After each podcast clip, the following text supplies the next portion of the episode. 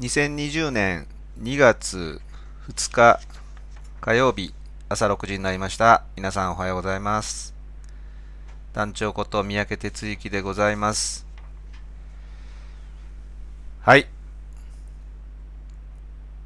いよいよ2月になりました。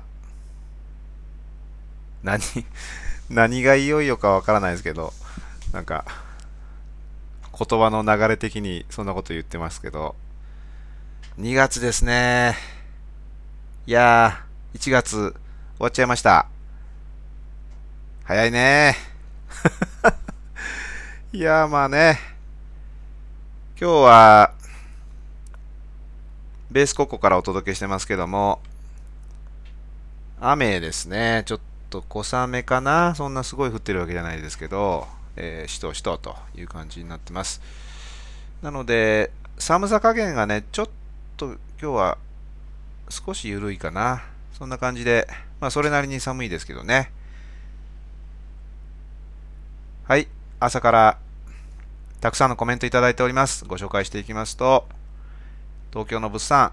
おはようございます。聞こえてきました。東京は雨、気温は5度ぐらいです。え最近花粉症を感じます。なるほど、東京もね、今日は雨ですね。気温5度。そこそこ。花粉症？そうか、もうね、そういうシーズンに突入しつつあるってことやね。僕も漏れなく花粉症なんで、そろそろ同じように感じてくることでしょう。横浜の海山おはようございます。聞こえています。ありがとうございます。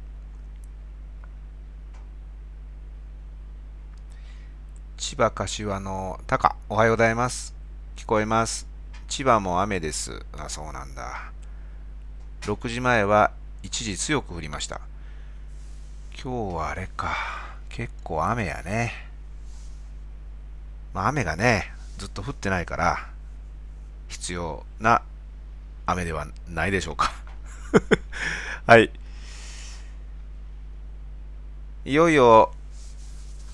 なんか今日いよいよたくさんよな。2月に入って、それで、緊急事態宣言が延長多分されるんですよね。2月末までか3月7日までかみたいなね、ことで言ってますけど。まあ何にはともあれね、もうええ加減もうちょっと、もう次のこと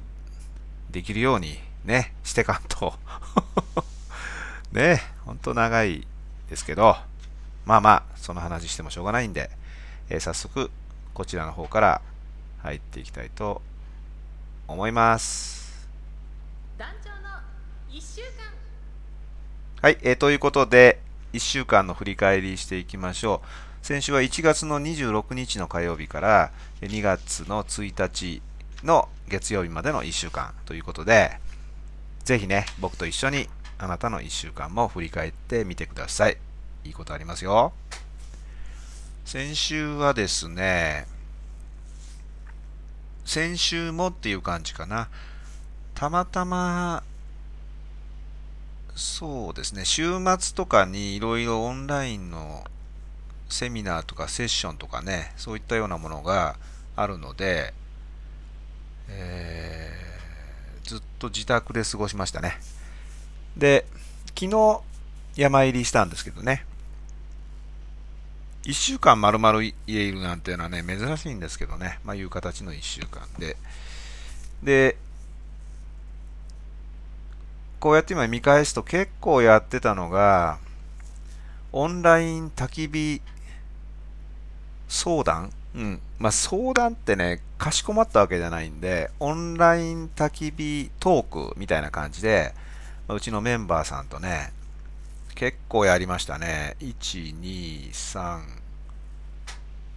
4人か。1、2、3、4人ですね。の方とやりました。で、何かって言ったら、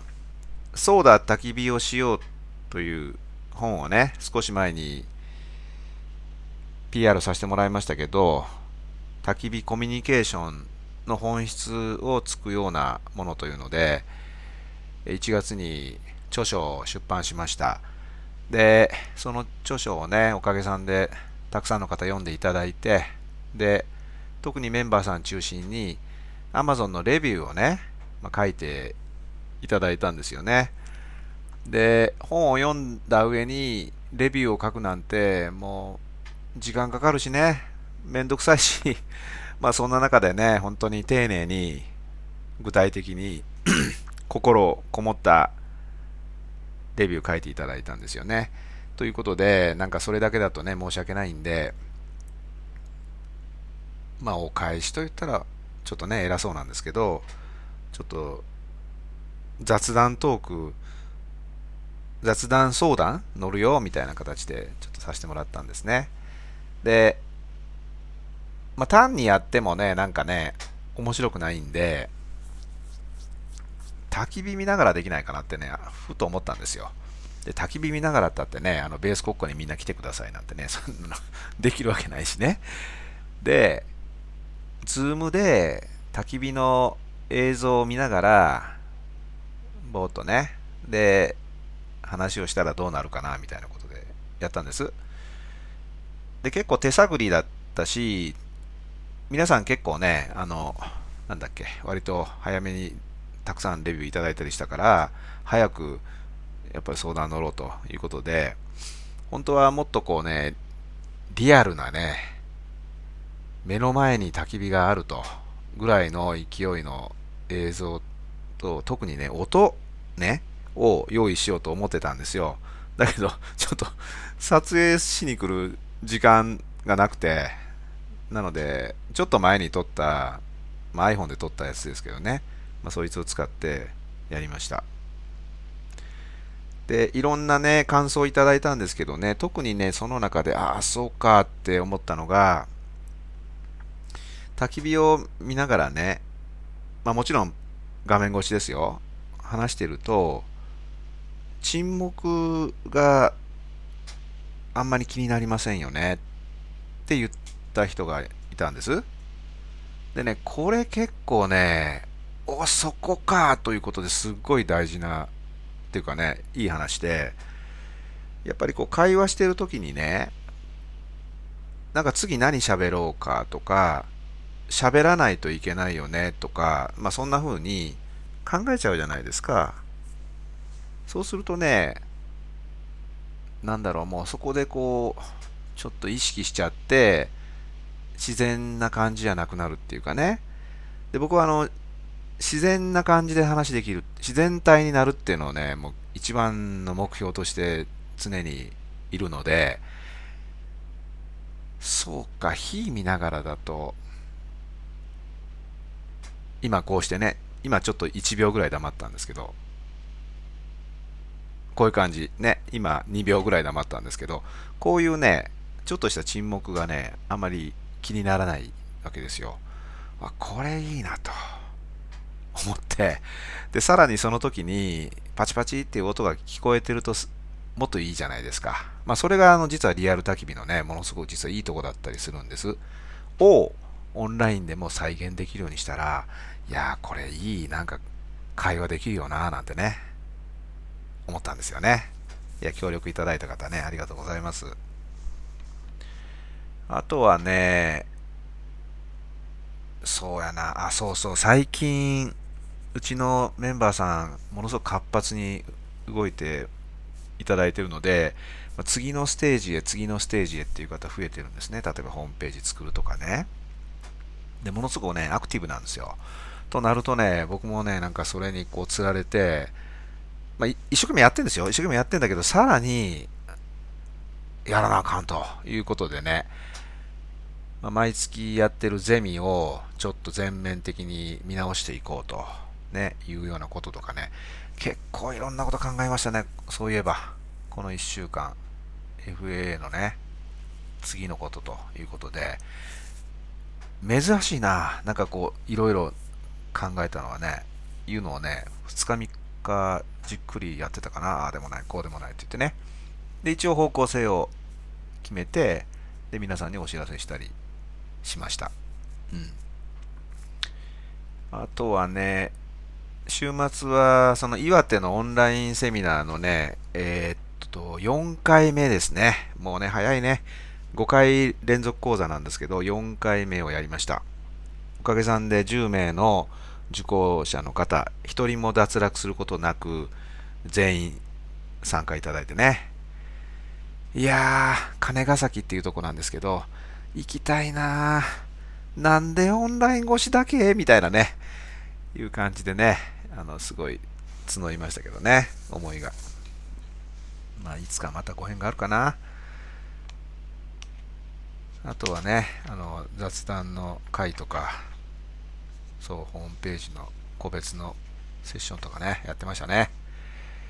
はい。で、昨日はね、ベース国庫に入るということで、その前に、いつものおっちゃんのところへ行って、え薪をがっつり仕入れて、運び入れて、それだけでもうヘトヘトで、昨日もバテて寝ちゃったと。まあそんな感じの1週間でしたね。はい。コメント追加でいただいてます。大阪のレイチェルおはようございます。大阪も雨です。あ、そうなんだ。寒さが和らいでいるような気がします。ということで。そんな感じだよね。なんかね。今ちょっと音聞こえてますか？わかんないけど、わかんないかな？結構ね、雨が強く降ってきてますね、今ね。バチバチバチってすごい。いやー、そうか、今日雨かってね、ちょっとね、今日やりたいことがあったんでね、後で話しますけどね。はい、えー、ということで、えー、時刻の方が6時12分になりました。では続いて、こちらのコーナーに入っていきましょう。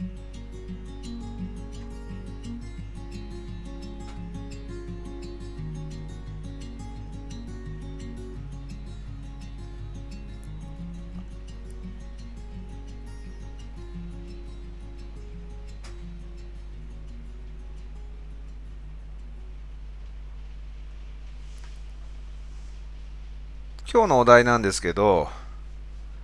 損得なしのつながりが一番っていう話題でいきたいと思います。損得なしのつながりね。まあ、人のつながりって感じかな。でね、えっと、まあ、ちょっとね、そう、この1週間あった出来事を振り返ってね、またふと思ったんでこんなことを話したいんですけど、まあ、再々ね、薪の仕入れに行ってますって話をしているじゃないですか、このところね。で、考えてみるとね、毎週、毎週行ってるかな。っていう感じなんです。で、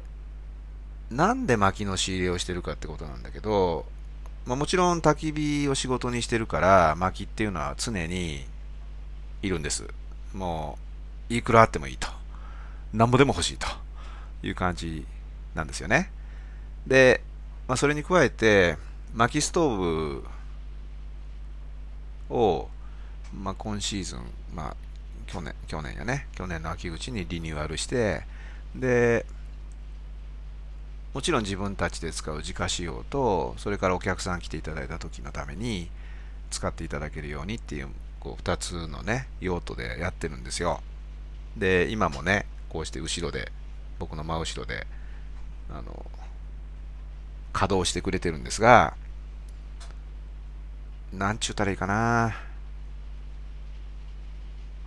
まあ、すごいね、お風呂に入ってるような感じっていうのが一番適切かもしれないけど、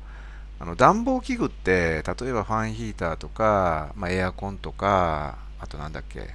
まあ、ありますよね。そういうのってなんかね、なんか嫌な暖かさ、嫌な暖かさってはちょっと語弊があるな。なんかこう自然じゃないですよね。と思いません？なんだけど、この薪ストーブってやつは、本当にね、自然な暖かさがするんですよ。もう本当なんかね、お風呂に入ってる感じかな？うん。で、あ、ちょっとまあ、あの、その話 だ、すぐ脱線してくるけど、その薪ストーブは、文字通り、薪のストーブですから、薪がいるんですよ。それもね、結構大量にいるんです。で、そうですね。まあ、例えば、一晩使うとね、なかなかね、あの、説明が難しいんだけど、よくね、こう、ホームセンターに行くとね、えー束で売ってる。で、束で売ってるのも結構ごっつめのね、あの、細いやつじゃなくて、なんか木肌がついた、あの、こう、割った、まさに割った薪みたいなやつがこう束ねって売ってあるの見たことないですか？あれが一束、一束でしょ？で、あれがね、どうだろう？夜からつけて朝までって言ったら、3束ぐらいはいるのかな。うん。まあそんな感じなんですよ。だからね、まあなかなかあの、そういう系わかんない人にはイメージできないかもしれないけど、まあ結構な量がいるんです。それで、まあ今回は新しく入れたのもあるからね、あの、本格稼働するからその薪をどうしようかと。でね、これ結構大変なんですよ。あの、どこで調達するかっていう話でね。で、え、団長山にいるからその辺の木切ったらいいじゃないですかとかね。いっぱいあるんじゃないんですかって思うでしょ。で、何度か話したことあるけど、それ違うんですよね。山っていうのは持ち物なので、誰かがその所有者っていうのがいてですね、その辺にある木がいっぱい生えてるからって切ったらそれはダメなんですよ。それって泥棒なんですよね。なので、要するに自分の土地の中に木があれば、それはね、切って自由に使うっていうのはそれは OK ですよ。なんだけど、そんな形なので、結局、外部調達をしないといけない。ということですね。で、もう目に見えてたから、どのくらいいるかって、まあ、どのくらいいるか、本当実感値としてはなかったけど、まあ、結構いるであろうなと思ってね、もうどうしようかって思ってたんです。そうすると、うちのそのベース国庫の隣に、まあ、もう一軒ログハウスがあって、で、そこに来てた、あの、知り合いのなんかおっちゃん、通称おっちゃんがいてですね、そのおっちゃんが、なんか、まあ、ちょうど焚き火のイベントやってたのかな。で、横で見てて、なんだよ、そんな火燃やすのにちっちゃい火燃やして、そんなに意味がねえだろとか言ってね、なんかね、あの、からってきたんですよ。なんやねん、このおっさんとかって思ってたんです。で、そっからね、まあなんかね、ちょっとドラム缶で火炊く横で一緒にお酒飲んだりしてね、まあ、ちょっと仲良くなって、で、そんな、要は木がいるのかとか言って、で、うちおいでよと、うち来たらもういくらでも木あるよと、なんか言うんですね。で、そっから話が始まったんですよ。それが多分ね、2年ぐらい前かな。で、1年ぐらいご無沙汰してたんですけど、で、最近またね、すごい復活して、で、その人が、あの、まあ、その人何かって言ったら、えっとね、うん、山じゃないんだけど、畑か。まあ、土地ね。あの、結構、どう言えばいいかな。あの、山じゃないんだけど、すごいこう、畑がいっぱいあるような場所、開けたね。で、そこに農家さんがポツンポツンと立ってるような景色ってあるじゃないですか。そういうところの一軒に住んでるんです。で、その人自身も、まあ、結構な土地持ってるし、で、当然その周りに知り合いがいるから、そういう人たちと、まあ、まあ、結構つながりあるんですよね。で、あの、お木入ったよとかね、梨の木手に入ったよとかね、植木屋さんと話しつけたよとかね、なんかね、いろいろね、言ってくれるようになって、で、一番最初は、そのおっちゃんの隣に友達がいてね、その友達のとこで木倒してるから、それちょっと取りに来る？とか言って、まあ、そこから実はね、始まったんです。それがね、年末だったんやな。ほんで行ったら、もうね、巨木が1本ボーン倒れてるわけですよ。2本か。で、あれ、全部持ってっていいから？とか言って、言われて、あのね、全部持ってっていいからってね、巨木をね、あの、まあ、そりゃ、なんだろう、10人ぐらいでね、使うんだったら、そりゃね、まあ、1日2日でガバッとやったらなくなるかもしれないけど、まあ、うち1軒だと、まあ、そんなね、いっぺんに持って帰れるわけないし、で、うちの車キャラバンですから、まあ、普通の車よりはたくさん乗るけど、まあ、乗るのもキャパあるわけですよね。まあ、そんな感じで、で、チェーンソー持ってて切ってってやってたんだけど、まあ、とてつもないものすごい量なんですよね。で、そこでもうそれだけで十分だなと、立派な木だしって思ってたんだけど、またね、あの、で、来週、ちょっといついつ行きますよって言ってこう連絡したら、あ、ちょっとね、梨の木入ったけどいるとか、毎週ね あの、いろいろね、別のとこ紹介してくれて、で、昨日もね、あの、取り置きしてくれてたんですけど、まあね、梨の木がなんか結構中心なんです。なんでかって言ったら、梨農家さんが結構その辺昔からあって、で、その梨農家さんが、梨農家としては、ワンシーズン終わるときに枝の剪定ってやるんですね。要ははみ出た枝を落として、で、きれいにして梨が次もできるようにって言うんです。それ相当数枝といったってものすごい量が出るんですよね。で、それに加えて、実はね、よく聞くと、農家さん、梨をやめていってるっていうのは結構あって、後継ぎがね、いないっていうことですね。いうことでね、なんか言ったらものすごい太さの、あの、もう根っこから上に出てるようなやつが結構ゴロゴロしてたんですよね。で、なんでこんなでっかいなんですかって聞いたら、よく聞くと、あ、これもあの、実は梨農家やめてんだよとか言って、まあ、ちょっと悲しい話ではあるんだけど、まあ、そんな形でね、まあ、梨中心、まあ、他にもあるんですよ。で、まあ、そんな形で、そう、で、昨日は、その、まあ、だからそんな、梨の木が山のようになってて、で、その辺掘っておくわけにいかないから、あの、でっかい穴掘ってね、もうなんちゅうかな、あの、ユンボってわかります？要はあの、なんちゅうか、あの、シャベルカーのちっちゃいやつみたいなね、あれで地面に穴掘って、でっかい穴掘って、そこにもう根っこごと掘り込んで、もう巨大焚き火ね、要は、単純に言うと。あの、それ、消防署的に大丈夫なのというぐらい、もう巨大焚き火を実はその辺でやって、まあでもしょうがないんですよね。放っておくわけにいかないから、どんどん周りで出るその木を、梨の木を焼かないといけないって、まあ、どんどん処分してる。で、その中で、これ、三宅さんいるんじゃねえの？っていうのをわざわざね、避けてくれて、いや、これ立派なんですよ。本当に。ほんで、それをトンに昨日行って、なもうそれだけでキャラバン満載になって、なら、片付いた頃、電話してとか言われて電話したら、うん、またみ、あの、次新しいとこ入ってからとか言って、来るとか言って、あ、行きます行きますってもうね、あの、断る理由ないからすぐ行って、で、行ったらまたね、またこれとてつもない量の、また梨の木の山をね、昨日紹介してもらったんですよ。だからね、あの、あ、これちょっと集中して取りに行かなあかんなっていう感じだったりするんです。まあ、手な具合でちょっと話ものすごく長いんだけど、まあそんなことをやってるから、毎週、もう山に入る前におっちゃんとこ寄って、で、詰めるだけ積んで、で、ドーンと着いたら、ここで下ろして、で、また、次の週、ドーンと乗して下ろしてみたいな繰り返ししてるから、今日はね、あの駐車場のとこがもう木で埋まってるんですね、今。そう。だからね、今日はね、しっかりね、まずは切らなあかんからって思って、切る気満々でいたんですけど、まあちょっと雨が結構降ってきてね、いや、これ参ったなと。まあそんなこと言いたかったんですよね。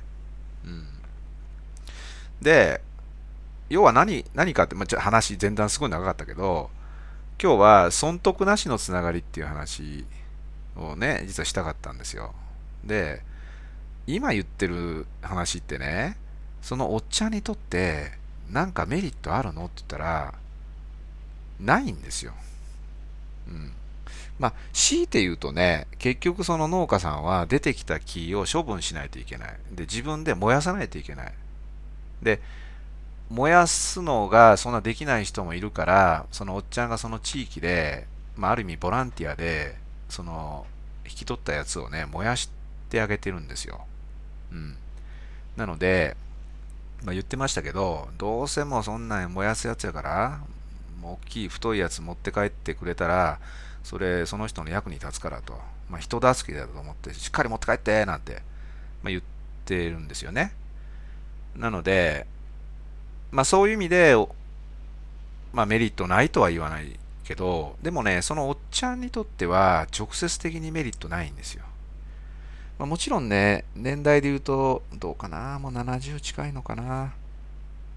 なんで、おそらくね、年金暮らししてるから、まあ時間はあるんだと思うんです。けど、なんかね、僕みたいな男のためにね、毎回毎回ね、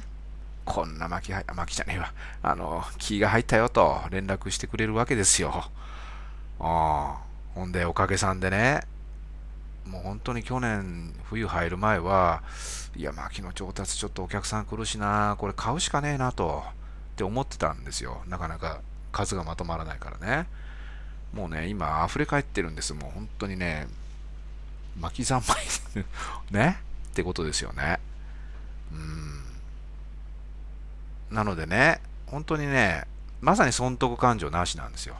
まあ、細かいことを言うとね、実は一番最初、一番最初、木いるんかいって言われて行った時なんかね、ご近所さんのものすごいいっぱい切ってるとこ行って、これいいよ。話してやるから全部持ってっていいよ。5000円でどうだい？って、言ったの、言ったんですよね。で、え ?5000 円？お金、お金いるんすか？みたいな僕も突っ込んでね。いや、まあ、あの、まあ、とあってもいいかもな、なんてね 急にトーンダウンしてやり取りして。まあでも、結構な量だったしね、お世話してもらったんで、じゃあ3000円に負けておいてくださいよとかでもちょっと払って、あの、その時、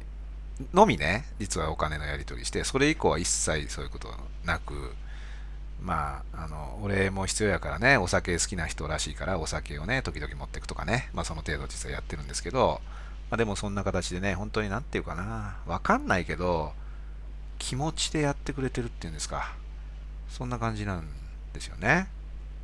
うん。で、ね、結構もまた時間押してきたけどね、で、損得なしのつながりが一番っていうのは何言ってるかって言ったら、うーん、まあ、この今、おっちゃんとのやりとりをやっていて、まあ、すごい感じたのと、で、昨日ね、そう、行ったら、その、根っこ燃やす大焚き火をやってる横に、おっちゃんと、その友達、ご近所さんがね、いつもいるんですよ。で、一緒にね、火の周りでうだうだ話してるんですよね。で、あの、なんとかさん、あ、おっちゃんね、なんとかさんも、お金、自分、溜め込むばっかりしてるとダメだよとかね、もう出すものどんどん出してとかなんかね、まあ、そういう会話をね、やってて、まあ何が言いたいかって言ったら、なんかね、ぶっちゃけトークなんですよね。で、帰りながら話してたけど、なんかあの、中学校とかね、わかんないけど、その頃の関係性、なんかね、変な利害のこともなく、いろいろやってる、なんかいい友達みたいな感じね、みたいなことで帰りながら喋ってたんですけどね。なんかそういうね、あの、あの人たちの、なんかいい関係と、それから、まあ、おっちゃんと僕の関係と、いや、やっぱこれ一番いいなってすごい思ったんです。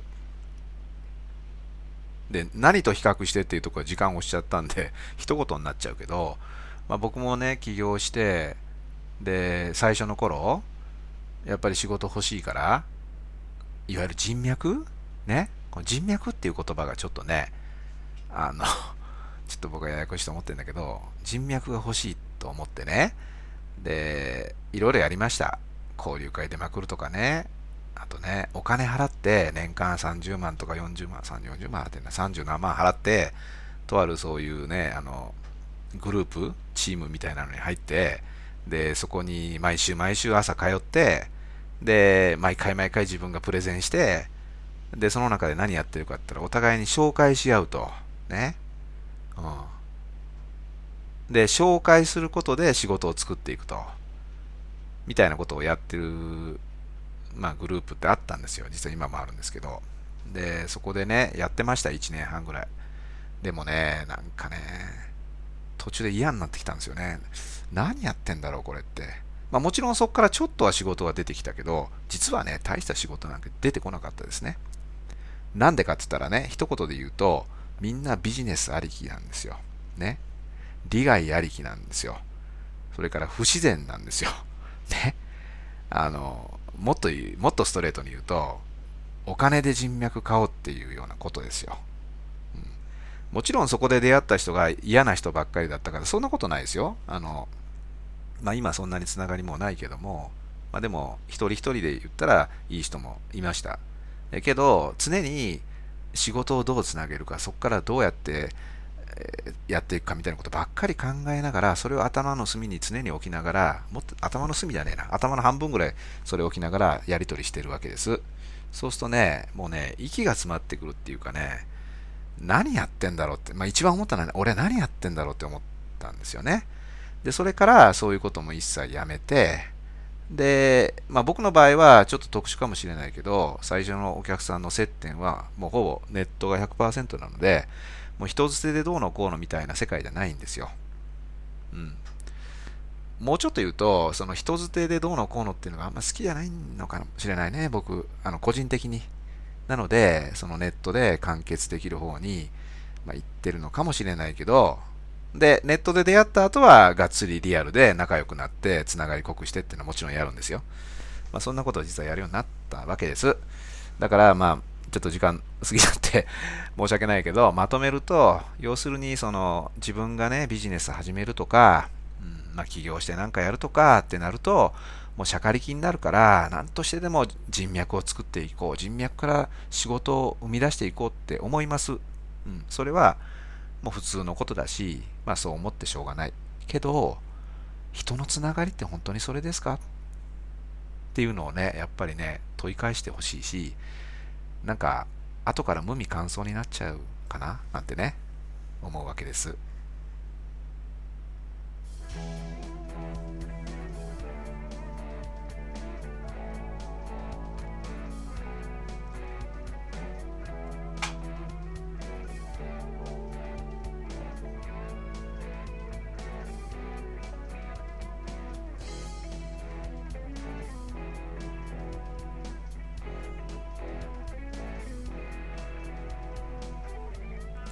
時刻の方は6時33分に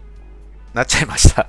すいません、もうね、なんか話の段取り悪いから伸びてますけども、ちょっとお付き合いいただきたいと思います。コメントいただいてます。大阪レイチェル。農家さんの思い入れのある梨の木を無駄にせず、有効活用してもらえることが、すごく農家さんも嬉しいのでしょうね。ウィンウィンの好循環ですね。いや、いいこと書いてくれるね。うん、でもしかしたらそういうのもあるかもしれないね。なんかもう、なんだろう、これまでずっと梨を生み出してくれた木が、もうそのまま燃やすだけっていう状態に実はなってるわけで、まあ、それがなんかありがたい、ありがたいって言って 持って帰ってるからね。いや、本当ありがたいんだけど、まあ、それがなんか嬉しいのかもしれないし、まあ、まさにここに書いてくれてるウィンウィンの好循環っていうのがあって、実はね、そこ言うと本当にもうもう3時間ぐらい話ができるんだけど、要は、そうやって、あの、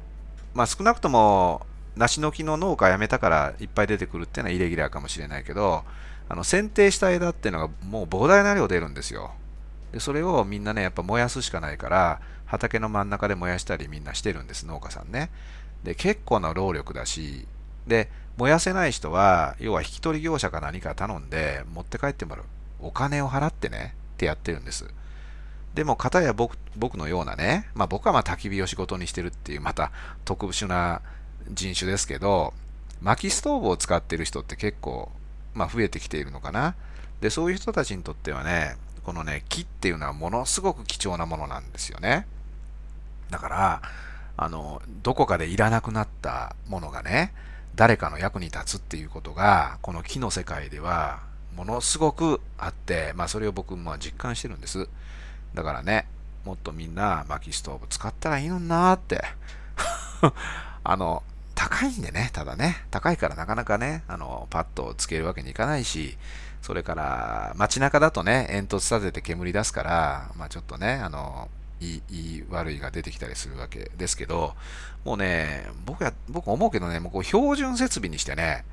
で、もう最近、あの、あ、ごめんなさいね、伸びてんな。あの、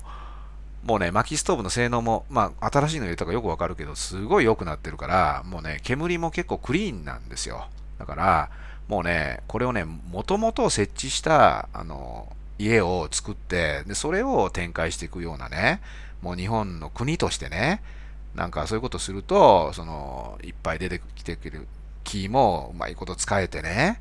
で、かつね、エコロ,、まあ、エコロジーであるし、まあ、今流に言うと SDGs になるしね、もうね、もう言うことねえだろうなと本当思うんですよね。はい、そんなことで話がつきませんけども、はい。じゃあ、今日はこの辺にしておきましょう。36時36分までお付き合いいただいてありがとうございました。はい。お相手は、働き方多様化コンサルタントの三宅哲之でした。じゃあ今日も一日頑張っていきましょう。いってらっしゃい。